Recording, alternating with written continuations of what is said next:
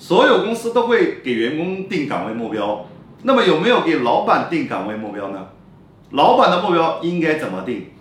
老板的目标应该设定为追求现金流最大化以及公司的市值最大化。